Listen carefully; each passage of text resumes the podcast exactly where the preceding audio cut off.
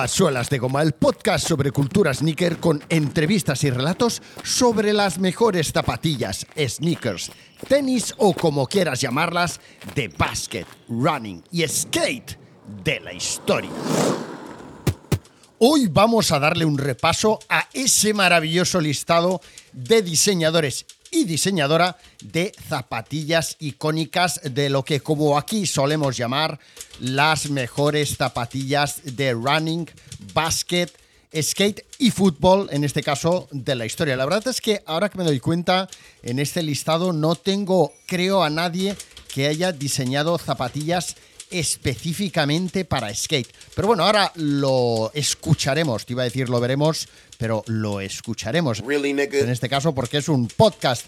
Bueno, pues vamos allá con este listado. En este listado hay personas muy conocidas, pero tal y como os te anuncio en el titular de este episodio, eh, lo que vamos a hacer es también recordar los nombres y los diseños de algunos de esos diseñadores que siempre se quedan en el olvido, a pesar de que han sido los responsables, los, entre comillas, culpables de crear zapatillones tremendos que bien sea por el número de ventas que han obtenido o bien por la repercusión que han tenido a nivel deportivo o en fin, o a nivel cultural, pues bueno, vale la pena recordarlos. Pero, hey, antes de seguir con este episodio, recuerda que te espero en suelasdegoma.fm barra premium. Cada vez sois más, esto es maravilloso.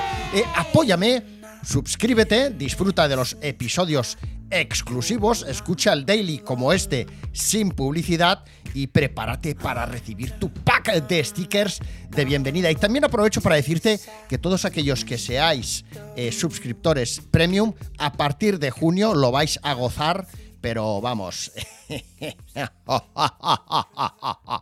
bueno, has visto, me ha quedado bien esta risa, ¿eh? Claro que sí, campeón. Bueno, vamos allá, venga, empezamos el listado. Eh, ya te digo, algunas de las personas que salen en este listado son hiper mega eh, conocidas, no hace falta casi ni que las mencione, y otras seguro que ni te suenan. Bueno, Comenzaríamos por el Jordan, Kobe Bryant, Pelé, Maradona, Messi, Cristiano Ronaldo del diseño del calzado del mundo mundial.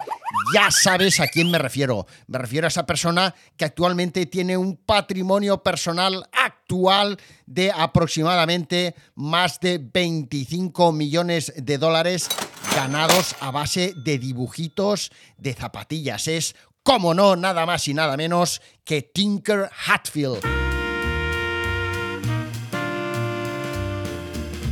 El autor de diseños de modelos icónicos como, por mencionar algunas, las Air Jordan 3, las Nike Air Max 1, las Air Tech Challenge 2, las Nike Mac de Regreso al Futuro, las Air Jordan 11 y las Air URH, eh, por mencionar, ya te digo, las más conocidas.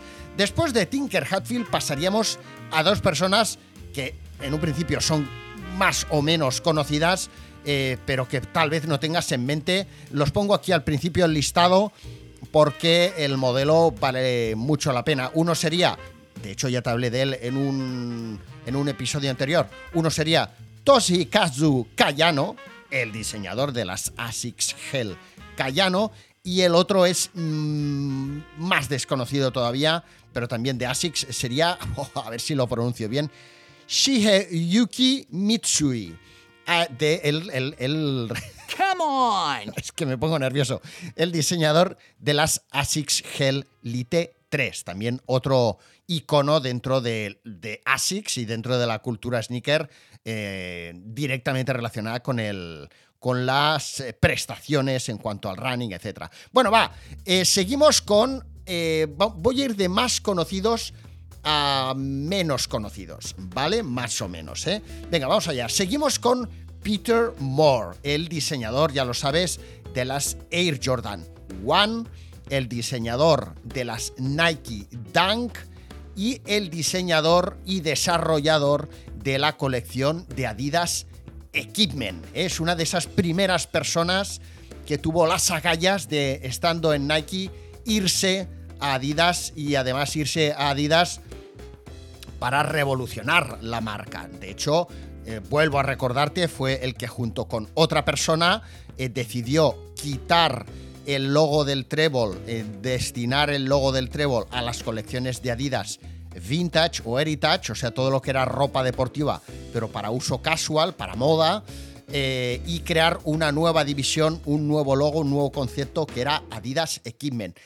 Pues fíjate, Peter Moore fue en, Nike el que junto con el diseño de las Air Jordan 1 diseñó el logo del Wingman, o sea, de Jordan saltando, el típico dibujito eh, negro de Jordan saltando con las piernas abiertas, y después en Adidas fue el responsable del diseño del logo de Adidas Equipment, que en un principio era un logotipo que iba a ser solo inicialmente para esa colección como muy premium, muy, muy destinada al alto rendimiento de Adidas, y que después se extendió a todo lo que era Adidas Deporte. O sea, ese logo del triangulito que tú mm, tienes tan presente en cuanto a Adidas Deporte, lo diseñó, mm, bueno, no sé si lo diseñó él, pero bueno, es el responsable de ese logotipo. Peter Moore, nada más y nada menos, eh, eh, eh, todo esto es lo que hizo este, este señor.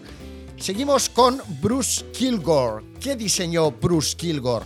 Diseñó las Nike Air Force One, las Air Jordan 2 junto con eh, Peter Moore, las Nike Sock Racer y las Nike Air Flow. Esto es lo más importante que hizo Bruce Kilgore. Nada más y nada menos las Air Force One y las Air Jordan 2. Ojo, eh, ojo. Eh, las Air Force One eh, o dedicado a las Nike Air Force One voy a publicar un episodio en breve contándos un poquito más en detalle la historia, porque es muy interesante, muy, muy bonita la historia de, cómo de cómo nació las, cómo nacieron las Air Force One y cómo consiguieron seguir estando presentes en Nike y que Nike no se las cargara. Bueno, seguimos con Paul Litchfield. Eh, Paul Litchfield eh, es sobre todo conocido ya lo sabes, por eh, ser el responsable del desarrollo, el diseño del invento de la válvula pump de Reebok. ¿Vale? Eh, bueno, no es el que inventó la válvula, pero es el que la adaptó a las zapatillas Reebok y, eh, bueno, pues es el que diseñó las primeras Reebok Pump, las Reebok Pump Bring Back. Bueno, vamos allá con mi pronunciación inglesa. Perfecta, fenomenal, allá. What's your name? Jane. My name's Jane. Seguimos con Paul Brown. Eh, Paul Brown me suena a nombre de cantante. Eh, ¿Qué diseñó Paul Brown? Diseñó dentro de Reebok también las Reebok Pump Omni Lite. Eh. Por ejemplo, las Reebok Pump Omni Lite tuvieron un papel muy importante también en el mundo del tenis. Nuestro amigo Chang, que tanta caña le metía a Agassi, llevaba las Reebok Pump Omni Elite. Luego están las Reebok Freestyle, también eh, salieron del lápiz y el papel de Paul Brown. Las Reebok Freestyle, fijaros, eh, las Reebok Freestyle eh, fueron, bueno, fueron las zapatillas que hicieron de Reebok una marca número uno global. O sea, nada más y nada menos que estas dos zapatillas diseñó Paul Brown. Luego creo que es la única mujer del listado, desgraciadamente. seguro que hay muy buenas diseñadoras. Bueno, seguramente no. Obviamente tiene que haber muy buenas diseñadoras y las habrá habido en los 80 y 90, pero la única conocida, la que saltó a la fama, fue Judy Close con el diseño eh, de las Reebok Pump Shack Attack que diseñó junto con nuestro amigo Shaquille O'Neal. ¿Eh? una historia muy chula también, la de Judy Close con eh, nuestro amigo Shaquille O'Neal. Mm, seguimos con Scott Hewitt, diseñador de las Reebok Question y de las Reebok Answer. La verdad es que nunca me había preguntado eso. ¿Eh?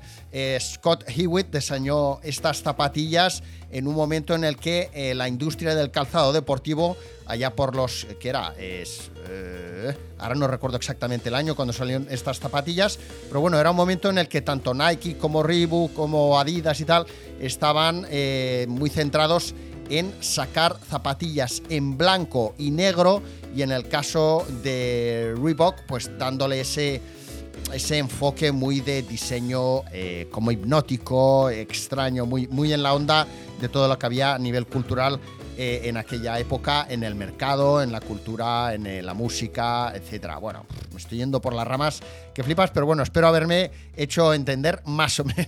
¿Estoy de cachondeo? ¡Qué desastre! Bueno, Jonathan Morris, Jonathan Morris, eh, Morris, Morris. Eh, Jonathan Morris diseñó las Reebok Shack Gnosis y las Reebok Pump Victory 2. Maravillosas también estas dos zapatillas, zapatillones. De hecho, fíjate, mira, estoy ahora que voy viendo este listado, yo tengo eh, OGs, tengo las Reebok Punk, Punk, las Reebok Punk, hostia, las Reebok Punk hubieran estado, estado guapas eh, ahí con tachuelas.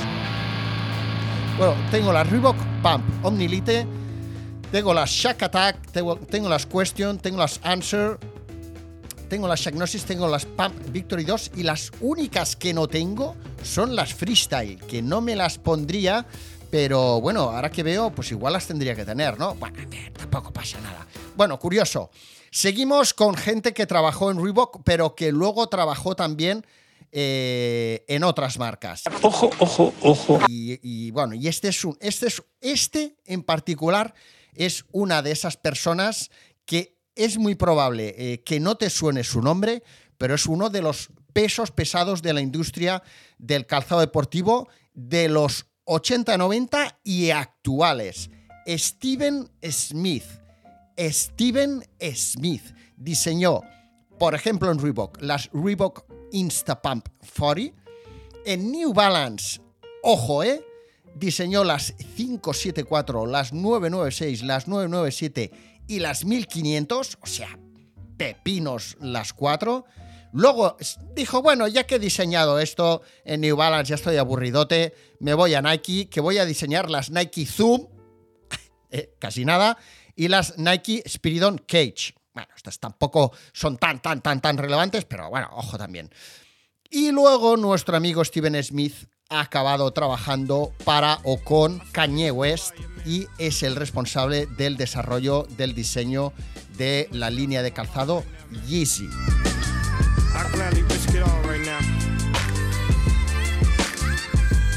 Ojo, ¿eh?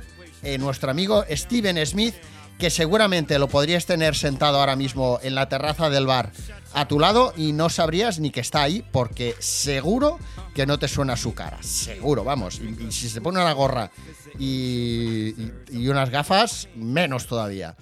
Bueno, seguimos con alguien que es más o menos conocido también. Un peso pesado eh, de los 80-90, tal vez no tan actual.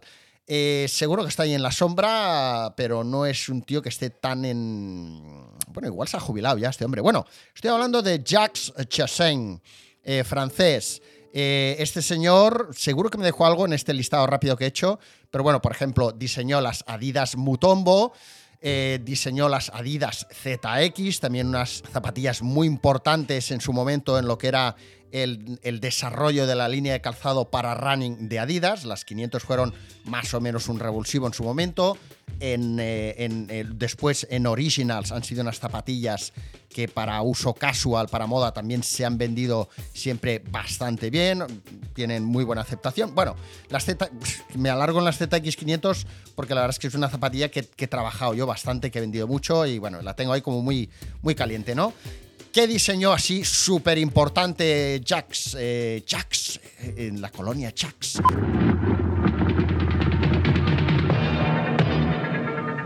Busco a un hombre llamado Jax. Eh, diseñó las Adidas Forum, las Adidas Forum, que actualmente siguen muy presentes en el mercado con su nuevo relanzamiento. Otros pepinos que diseñó Jax, las Adidas ZX 800 y todavía más importantes las ZX 8000 y 9000 que fueron las primeras zapatillas que salieron al mercado en su momento, eh, creo que fue en el 89, con aquella barra torsión, aquella innovación tecnológica que lanzó Adidas para evitar la torsión de la pisada del corredor eh, durante la, zancada. ¿eh? Aquello fue súper revolucionario y este señor fue el autor del diseño, del desarrollo de esos primeros modelos ZX 8000, 9000 con barra torsión. Bueno, de hecho, cuando salieron las 8000 y las 9000 fue fueron las primeras zapatillas con barra torsión que hubo en el mercado ¿eh? de. Bien, seguimos con gente conocida.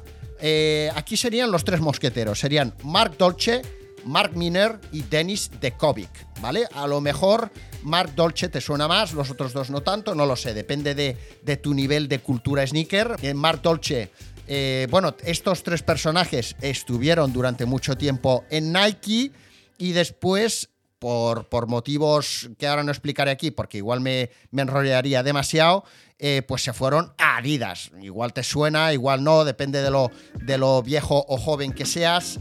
Eh, pero bueno, decidieron irse de Nike, tuvieron obviamente problemas porque, bueno, os vais, os vais a llevar nuestros secretos, eh, no podéis trabajar para Adidas hasta que no pasen, no sé si fueron dos, tres años. Bueno, estas típicas movidas. Eh, tres tíos súper importantes en el desarrollo y diseño de calzado deportivo. Y bueno, sin enrollarme más, Mark Dolce diseñó, por ejemplo, las Nike Lunar Force One. Nike diseñó también las Penny 5 o Zoom Rookie eh, LVP. Eh, ¿Qué diseñó Mark Miner? La verdad es que de Mark Dolce no tengo muy claro qué ha hecho Adidas. Mark Miner, eh, porque es gente que también se ha situado hacia un nivel como muy ya top, entonces ya me parece que el lápiz lo tocan menos, ¿vale? Pero bueno, en fin. Eh, Mark Miner eh, es actualmente vicepresidente de diseño de, o sea, vicepresidente y director de diseño de Adidas Global, ¿eh? Y en Nike fue responsable del diseño y desarrollo de las líneas Nike Free, Air Max y Zoom, o sea, todo lo que salía de Free, de Air Max y Zoom, eh, Mark Miner era el capo que decidía, pues junto con los equipos que hubieran de diseño, etcétera, hacia dónde tenían que ir, qué es lo que interesaba hacer, qué es lo que no, eh, qué línea de precios, qué colores, qué número de referencias, eh, bla, bla, bla, bla, bla, bla. ¿Vale? Bueno, o sea, un tío que, parte la pana. Y Dennis de Kovic sí que tengo un poquito más al detalle de modelos o en fin, al final, claro, son diseñan un modelo, pero luego lo desarrollan, hacen colección y tal. Bueno, Dennis de Kovic, por ejemplo, en Nike eh, fue responsable del diseño y desarrollo de las Hyper Venom y de las Magista, o sea, fútbol. Y en Adidas, por ejemplo, ha estado al cargo o está mm, de la línea Tango, eh, Predator, Copa, etcétera, que eh, Dennis de Kovic sería el jefe o no sé si llamarle jefe o responsable o colega de eh, Arnau San Juan, director de innovación en calzado de Adidas. Eh, está en la, en la Creative Form, en, aquella, en aquel estudio, en aquel loft eh, guapísimo que Adidas tiene en Brooklyn. Y Arnau San Juan, al que le hice, al que tuve la gran suerte de poderle entrevistar, eh, grabar un episodio con él. Eh, lo encontraréis aquí en Suelas de Goma, eh, Arnau San Juan, buscarlo. Arnau San Juan, eh, pues con él hice una entrevista y él, Arnau, pues es, ya os digo, es- es- está encargado de, de- de desarrollar nuevos conceptos, nuevas ideas, buscar creativos, en fin, está, digamos, en lo alto de la pirámide de, todo lo que sea creatividad, pero sobre todo en cuanto a, bueno, empezó con fútbol y ahora la verdad es que está también con temas eh, moda, etcétera. De hecho, es una de las personas top que estuvo haciéndose cargo del diseño del calzado, de, los outfits para una película eh, en la que estuvo Adidas, que era Black Panther. A ver, esperar, que lo miro rápido, rápido, rápido, rápido. Lo miro aquí. En Black Panther, correcto. Eh, en- bueno, en Wakanda Forever. Bueno, bien, pues las zapatillas que llevaba aquella- aquellos personajes y tal, yo es que no he visto la peli y no sé de qué va, pero ahí estaba Arnau San Juan y su equipo metiendo caña. ¿Quién más tenemos en este listado? A Mark Smith, diseñador de las Nike Air Yeezy One, también eh, diseñador de las Air Rat eh, y junto con Tinker Hatfield, pues las Air Jordan 2010, eh, Jordan Flyweight 2, etc. Mark Smith. Seguimos con Nathan Van Hook, diseñador de las Nike Air Yeezy 2, de las Nike Lunar Flow, de las Solar Soft, eh, Moccasin Woven, de las eh, Lunar Terra, de las Free Power Lines, de las Air Fuscape.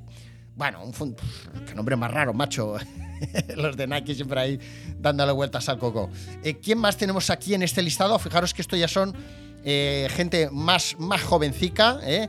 que igual están en torno a los 30, um, sí, deben estar por ahí. ¡Ay, qué bonito! eh, que no son tan conocidos, pero que han hecho líneas o modelos eh, épicos, ¿no? Ten- tenemos ahora a Eric Abar, las Nike Air Foam Posite, las Nike Kobe, las Nike Air Flight Posite, las Huarache eh, 2K4, las Nike Perdang, las Nike Air Hyperflight, las Nike Free 5.0, las Nike Air Flight Huarache, las Nike Air Max 2 CB, Eric Abar, pepinazos de zapatillas también. Wilson Smith, Air Jordan 16, Air Jordan 17, las Air More Uptempo. Eh, Jason Petrie, las Nike LeBron 7, 8, 9, 10 y 11. Joder, este se llevó ahí eh, todo lo que es LeBron ahí a tope, eh, el Jason Petrie este. Luego Toby Hatfield, eh, las Nike Free. Luego viene uno que, eh, ostras, este también me merece especial atención eh, porque, mm, hostias, es, es curioso. La- eh, Dylan Rush, Dylan Rush, es que es un nombre como a decirlo, fue el diseñador de las Nike Roshi Run. ¿Te acuerdas de las Nike Roshi Run? ¡Señor, sí, señor! Roshi es R-O-S-H-E.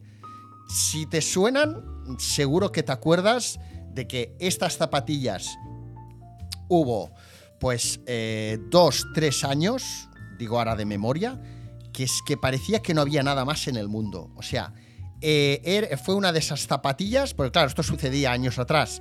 Eh, os acordaréis que ahora ya no sucede esto, pero durante mucho tiempo, eh, bueno, Estoy diciendo que no sucede, pero bueno, más o menos, más o menos. Pero bueno, durante muchos años, si una zapatilla se ponía de moda, esa zapatilla la llevaba todo Dios. O sea, todo Dios me refiero a gente joven, gente no tan joven, gente madurita, gente mayor, punks, eh, amantes de la música clásica, rockeros, skaters.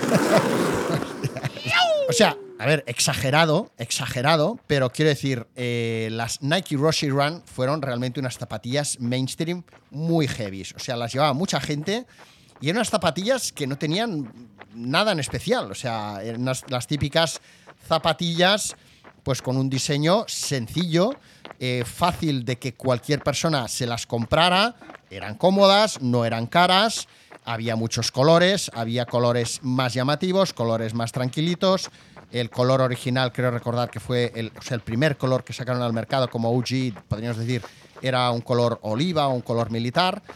Y bueno, me hace gracia porque eh, este señor, Dylan Rush, pues hombre, no sé si podrá mm, presumir de haber sacado una zapatilla, pues como que haya marcado un hito en, en la cultura sneaker, pero no cabe duda de que diseñó una zapatilla súper, súper, súper comercial.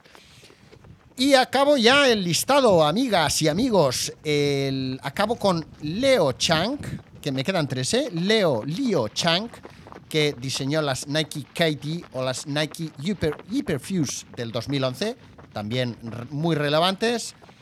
Y acabo con dos personas de eh, Adidas más recientes, gente que más o menos, eh, de la que más o menos se habló eh, hará cosa de 3, 4, 5 años, por ahí, por ahí. Bueno, más 5 o 6 años. Bueno, uno sería Sam Handy, Sam Handy, que fue el responsable del lanzamiento de las Adidas ZX Flux, que eh, recordaréis que también se lanzaron como que iban a ser un antes y un después en la historia de Adidas y luego la cosa fue a menos. Eh, tenían como base las suelas de las ZX eh, de los eh, 90, pero con un upper, bueno, pues en el que una de las innovaciones que se hizo es que se podían, o que Adidas imprimía eh, imágenes, de imágenes muy potentes, muy, bueno, no sé, era aquello como que iban a revolucionarlo todo y bueno, tampoco fue para tanto. Y después eh, Nick Galway, un tío que fue responsable de, el, de lo que también en teoría Adidas iba a ser la repanocha y que también se quedó en aguas de borraja, que eran las Adidas Tubular Runner, que era la versión de las eh, Tubular originales de los 80s, creo que, es, que son. De hecho, las tubular, pues en su día se habían diseñado inspirándose en los overcrafts, en estos barcos eh, o métodos de transporte náutico que inflan su parte interior- inferior como un gran neumático para, para moverse, impulsados por, por ventiladores. No sé si lo estoy explicando bien, pero más o menos. Y también desarrolló, pues, con esa misma suela, con las eh, suelas, con la, con la reversión de las tubular, e hizo las tubular Quasa, que primero estuvieron a la venta solo en. Bueno, esto lo desarrolló con, con Yoji Yamamoto y al principio estaban solo en i3 y después poco a poco fueron estando a la venta también en moda. Bueno, pues os he hecho aquí un repaso. La verdad es que me pensaba que iba a ser un, episodio cortito y me ha- como me enrollo más que las persianas, pues ha quedado, un, ha quedado un poquito más largo de lo habitual, pero, pero bueno, son diseñadores, obviamente, algunos de ellos que conoces de sobra, sobre todo a Tinker Hatfield, pero es muy probable, muy probable que si no estás muy, muy metido, porque, a ver, al final son temas que es como decir, ¿quién, qué, diseñador, diseñador se ativiza? Pues no sé, seguramente los que están muy metidos en el mundo del motor igual se lo saben, pero yo no me lo sé. Pues bueno, a todos aquellos a los que les pica la curiosidad por saber más cosas de zapas, pues muy posible que conozcan a Tinker Hatfield porque Nike se ha preocupado de darle mucho bombo a Tinker Hatfield porque aparte de ser buen diseñador, pues tiene rollo simpático, tiene, tiene don de gentes, tiene don de palabra y eh, pues eh, Nike hace muy bien eso, crear historias en torno a, en este caso, un diseñador, con lo cual lo que haces es crear aún más interés por esas zapatillas que este señor eh, diseñó. Y más todavía si explican cómo las diseñó, me inspiré en esto, me inspiré en lo otro, fue aquel día, estaba allí, bajé, me saludó una cabra, le di un poco de lechuga. Bueno, entonces ya dices, joder, qué guapa esta zapatilla, la quiero, ¿no? Bueno, pues en el caso de Adidas, pues ¿quién conoce a Jacques Chassagne? Pues pocos, pocos, porque además es un tío soso, aburridote, eh, que aunque haya dise- diseñado zapatillones, pues seguramente se te sienta en el comedor de casa a explicarte cómo diseñado cómo diseñó sus zapatillas y te quedas dormido ¿eh? a la hora de después de comer, pues igual te quedas dormido. Bueno, espero que te haya gustado este episodio del Daily. Largo, largo, largo, largo, como un día sin pan. Eh, sobre todo, recuerda, si te gusta mi contenido, si quieres apoyarme, hazte suscriptor premium de Solas de Goma, porque además, eh, recordaros que a partir de junio, junio, julio aproximadamente, Solas de Goma pas- pasará a ser únicamente para suscriptores de pago, ¿vale? Venga, voy a dar el gran salto, el gran salto al vacío. Venga, mañana más y mejor. Adiós, adiós, adiós.